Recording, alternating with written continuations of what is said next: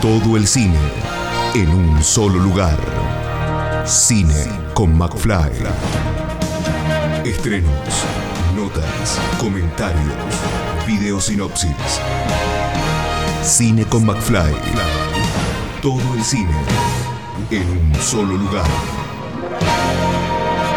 Todo el séptimo arte en Cine con McFly. Cine con McFly.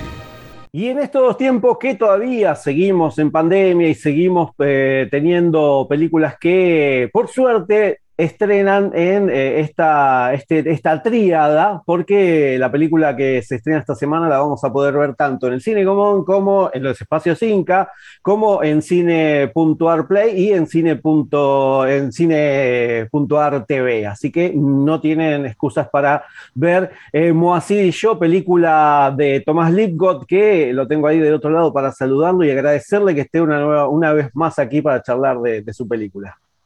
Hola, ¿cómo estás? Bueno, gracias una vez más por, la invitación, por supuesto. Bueno, eh, Tomás, contanos para que la gente más o menos eh, entre en, conocimiento eh, un poquito acerca de la historia de, de Moacir, cómo, cómo, fue que, él llegó, que él llegó a tu vida o que vos llegaste a la vida de Moacir. Sí, las dos cosas te diría, son las dos cosas a la vez. Y, esta película va un poco de, eso, retrata un poco el, vínculo audiovisual y también real que tuvimos en más de 15 años de, relación, porque yo a Moacir lo conozco em, en el 2006, por ahí, este, cuando yo estaba investigando para Fortaleza, que fue mi, primer documental, que es un documental eh, con personajes en distintos lugares de encierro. Se filmó en una cárcel, en un en el Borda, donde estábamos así, eh, en un eh, antiguo leprosario, y, y en un geriátrico.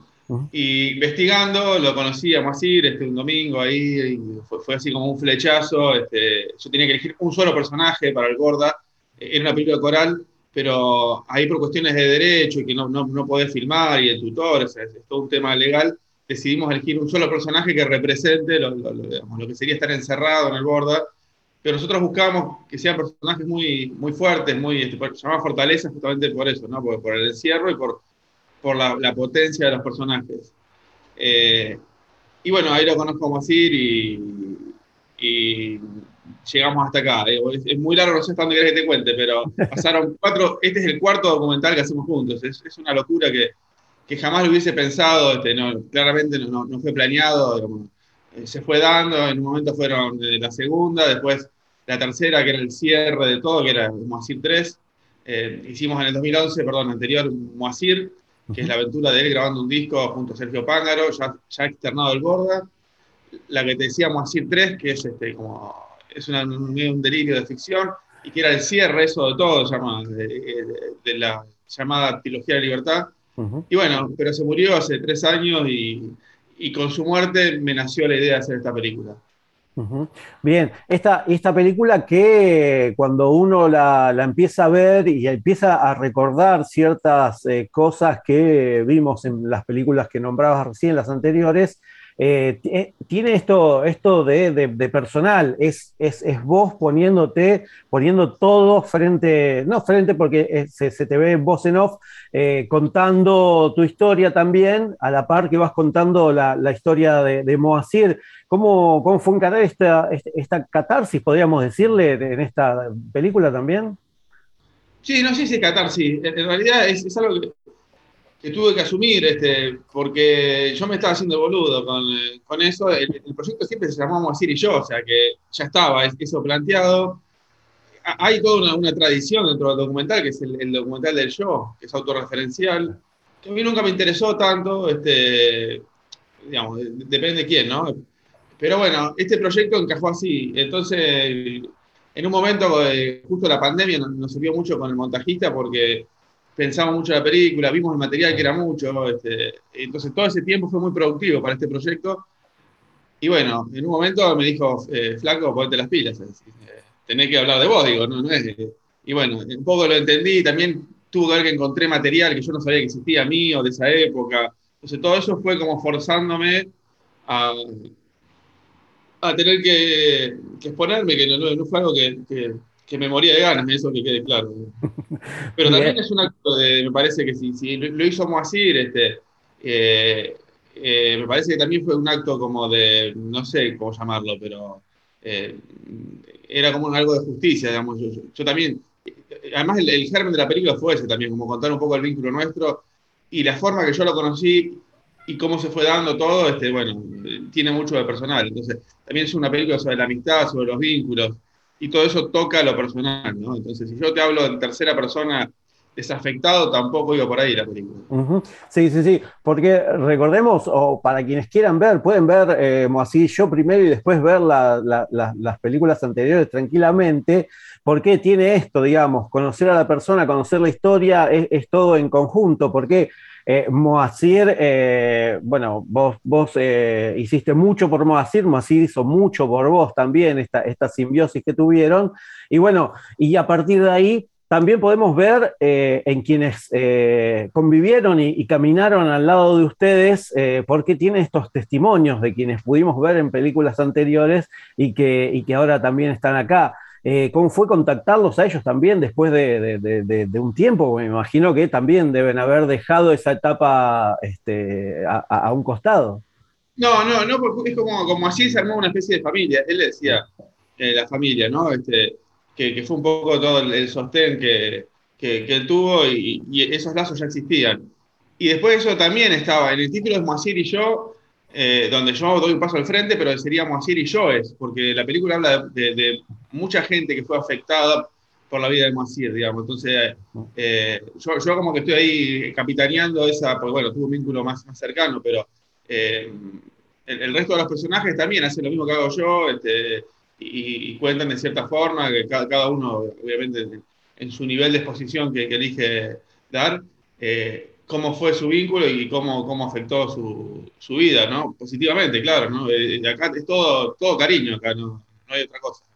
Sí, y lo que podemos ver en, la, en esta, en la última, Moacir y yo, es eh, todas esta, esta, estas imágenes, estos, estos, estas cintas de, de, archivo, tanto tuyas como de Moacir, que me imagino que debe haber sido, como decís vos, meterte dentro de la edición y el montaje para eh, armar todo este, este combo y agregarle estos, estos pases de página donde tenemos estos, eh, objetos característicos también de, de, Moacir. ¿Cómo, cómo, cómo fue hilvanar todo esto con, me imagino, un montón de, material? Sí, la verdad que está bueno lo que sí, porque eso fue la película. La película la pensamos un montón con, Leandro en, la pandemia, vimos el material nos llevó muchos meses, porque era mucho, este, eh, y lo veíamos, lo charlábamos, buscamos puntas, este, eh, era difícil porque el sentido había que construirlo, no, estaba como, no estaba regalado, digamos, había mucho material, y bueno, sí, quiero contar mi vínculo como así, ¿y, qué? ¿Y cómo lo cuento? Este, bueno, después todo va decantando, pero como te decía, el, tiempo este de, pandemia nos sirvió porque le, le metimos mucha cabeza y una vez que empezamos a, armar el proyecto, como que se armó solo. Tanto es así que, tampoco lo iba a terminar tan rápido, pero yo presenté al Bafisi Work in Progress, eh, como el Bafisi cambió ahora este año y Work in Progress competía y qué sé yo, le mostré para el año que viene y dije, no, esto ya estaba en competencia, nos gustó. Eh, entonces eso me obligó como a tener que salir a filmar rápido y bueno, la mezcla de sonido la hice un día antes de la, de la función. Eh, por eso digo, como que se dio rápido el, armado, pero no, no, fue rápido, porque hubo muchos meses de pensamiento que hicieron que las fichas se acomoden, ¿no? Entonces, una vez que, que, eso más o menos eh, cuajó y hubo un sentido en relato, este, nada, también fue muy bueno el trabajo del montajista, fundamental, la verdad que eh, un lujo porque es una película de mucho montaje, ¿no? O sea, básicamente, ¿no?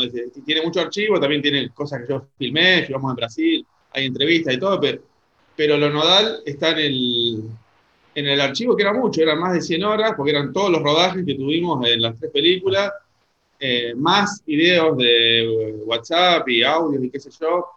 Y bueno, es, mucho y, y, todo eso son como si vos empezás a, pensar combinaciones, son casi infinitas, pues bueno, esto con esto, entonces tenés que empezar como a, armar una red de sentido, que, bueno, por suerte me, gusta como, como quedó.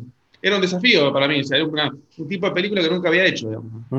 Sí, y este desafío que la verdad que eh, creo que a, vos te emocionó, a quienes vimos la película o quienes vamos a poder ver la película eh, también eh, nos emocionó. Más allá de si hayas visto las películas anteriores, si no conocías nada de Moacir, creo que eso es el, fuerte que tenía tanto las películas anteriores como esta, que más allá de que sea un poco más personal, tiene esta, base de este personaje tan querido y, que uno termina queriendo dentro de, lo que es el cine y la música también. Eso quería preguntarte, ¿cómo, cómo, cómo fue eh, meter toda esta música de Moacir que él siempre, como decís en una parte de la película, eh, no, no, te daba la plata para pagarle a Stradic para, para poder meter cada vez que Moacir cantaba. Eh, él era música, ¿no? Él era música y, más allá de los derechos de autor y todo, claramente él, era eso. Pero bueno, primero como decís, yo, creo que sí, esta puede ser una buena puerta para, el que no vio las anteriores eh, cualquiera se puede ver, en cualquier momento, me parece que eh, obviamente tiene una, cadencia que es interesante, que si querés verla desde que estaba en el Borda hasta que murió, digamos, lo tenés la posibilidad, pero me parece que este puede ser una, una, puerta de entrada. Y después de la música también, está ahí, también tuve la fortuna de trabajar con, eh, porque la música, hay canciones de Moacir, que también como criterio usamos canciones de, que ya no estaban en otras películas, básicamente, porque nosotros en Moacir, en la película del 2011, grabamos un disco y quedaron canciones que no usamos y las metimos acá, o cosas que fuimos encontrando. y Pablo Risti, que es el, músico de la película, hizo, hizo maravillas, porque eran canciones que, muchas canciones que eran registros de Moacir a capela, que yo tenía en cámara, y él le, hizo todo un background, este, dialogando con Moacir, que es alucinante. Entonces, algunas eran canciones que ya estaban eh, grabadas, masterizadas, este, las sacamos del CD, las menos, y el resto, porque también es lo que le hubiese gustado a Macir, como que se muestren las canciones que no se conocían. Entonces también decidimos como darle, darle un poco de lugar a, sus canciones nuevas, que a veces era él tarareando la cámara. Y le metimos toda una orquestación atrás que me parece que quedó muy, muy, interesante como, como recurso. ¿no? se, se los recomiendo esas partes, ahora que saben cuáles son más o menos porque era, parecía eso, parecía eso que ya estaba pregrabado, él eh, cantando eh, o haciendo capela, pero eh, haciendo voz en off, pero es, es esto que contás vos, es él en vivo y una, y una guitarra, una orquesta por, por detrás en, en, la, en, la, edición. Así que es, cierra, cierra maravillosamente esas imágenes. Y bueno, Tomás, por último te quería consultar eh, cómo, cómo, sigue el camino, no en este caso de Moacir y yo, sino el camino del mundo del universo de Clarita. Y si tenés eh, alguna novedad acerca de Gilgamesh. Mirá, eh, Clarita viene bien está girando en muchos festivales infantiles, todos infantiles, lo cual me, alegra porque encontró como encontró un nicho. Eh, bueno, estuvo ahora en Sanfic de Chile, este, ahora está finalista en el Festival de Ciencia de Alemania, eh, con un, eh, un, premio que da un jurado joven. va a estar en, en, Docs MX, va a estar en, siempre en secciones infantiles, ¿no? en, Ecuador, este, bueno, ahora me invitan, me voy a Valencia también a un festival de cine infantil. Eh, la verdad que me gusta mucho eso, porque mm, eh, es un documental que, no era tan así en principio, involucraba a la, niñez sin duda, porque la protagonista es, una niña, pero terminó teniendo un perfil eh, claramente infantil, porque todos los festivales que entró, que hasta ahora son más de 10, todos infantiles. Lo cual me, produce mucha satisfacción, porque también es raro ver un documental que vaya para ese lado, ¿no? Entonces también es una, una rareza. Eh, y Gilgamesh bien, este, es un proyecto eh, inmortal como el protagonista, ya va como 10, 12 años, no sé, pero bueno, la verdad que tuvimos un empujón muy fuerte. El, año pasado eh, ganamos un, fondo de Epic Games, que es una empresa de videojuegos, son los que hacen Fortnite, siendo la primera vez que invierten una película, lo cual es bastante trascendente. Y bueno, eso ellos es una plata que tampoco era tan significativa, pero nos no permite seguir avanzando, pero lo que nos piden es, un tráiler que nosotros ya teníamos, pero hecho con el software de, de, el, el Real, que es el software que ellos patrocinan, ¿no? Un motor de render. Eh, así que estábamos en eso porque tuvimos que pasar, hacer un pasaje técnico de todo lo que teníamos en, en, Maya, bueno, en, otra tecnología. Lo pasamos a, así que estamos con eso, ya terminando ese tráiler. Y una vez que terminemos, seguimos eh, con la producción de la película, que bueno, yo calculo que en 2023 estará terminada. Bien, bien, vamos, vamos a esperar esa, esa, producción que, como decís vos, es casi inmortal como el protagonista. Y bueno, y por último, si tenés algo más allá de este de, de Moacir y yo, dígame que ya queda ahí stand-by, si tenés eh, algo preparado para este 2021-2022. Sí, también estoy con eh, un proyecto muy querido que es una ficción, va a ser mi debut en ficción con actores se llama Fefe y Beba, que es la historia de, eh, de un nieto y un chico que tiene Asperger y, su abuela, una película de media road movie, de aventura, comedia, que estoy laburando con Elite Stantic y, y con eh, eh, una empresa española de Felicita Raffo, que también es argentina, de Lorolo. Armamos una coproducción. nada, un proyecto muy querido lo estamos financiando todavía, ya tenemos apoyo del Inca, pero bueno, es insuficiente, así que estamos eh, terminando de buscar la plata para en principio filmar el segundo semestre del año que viene. Bien. Eso sería todo. Después también estoy produciendo un documental de cannabis medicinal eh, que con apoyo del CONICET, ese, hacemos, largamos el rodaje ahora en diciembre por ahí, pero bueno, ahí estoy como productor. Y creo que eso es todo, que es un montón. sí, sí, sí, sí, sí, sí, ahí, ahí te vamos a tener, este, ocupás a estar ocupado por, por algunos meses más para poder después ver estas nuevas producciones. Eh, bueno, Tomás, te agradezco como siempre esta, esta, esta charla y bueno, seguramente no, nos cruzaremos en algún momento. Eh, bueno, eh, algún, algún momento de, de, la nueva normalidad, este, presentando seguramente algunas de estas cosas que recién estaba, estabas nombrando. Esperemos que así sea y bueno, una vez más, te agradezco por, la, constante presencia ahí y la difusión de, todo lo, que hago. Bueno, Tomás, un abrazo grande. Un abrazo, gracias. Chao. Escucha esta, otras entrevistas y mucho más en el programa radial en vivo de Cine con McFly todos los jueves a las 21 por Radio Aijuna 947 o en aijuna.fm.